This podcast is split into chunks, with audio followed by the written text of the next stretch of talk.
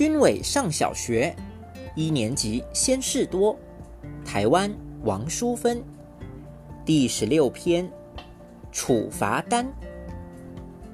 老师还没来的时候，全班吵成一团。王婷在黑板前一直喊：“不要讲话，不要讲话，讲话的人我要记名字。”可是大家都不听。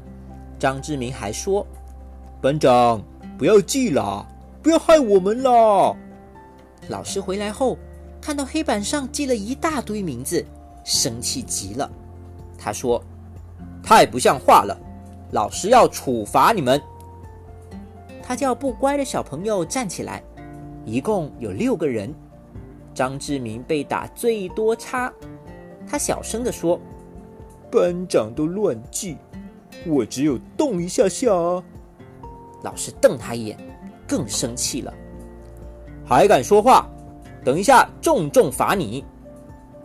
老师对他们说：“现在我发给你们一张纸，你觉得自己应该接受什么处罚，就写下来。这是处罚单。”那六个人立刻跑上台领纸，然后坐下来写。李静还用手指点着头。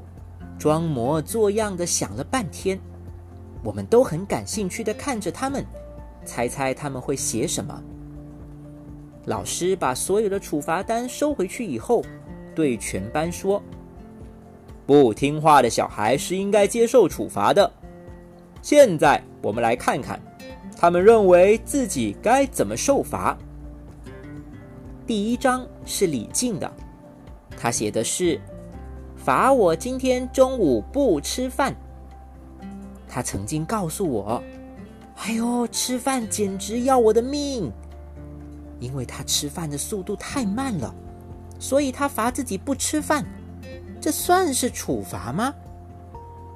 第二和第三章都是罚今天不下课。第四章是罚写生词两遍，是林世哲的。他八成有写字狂。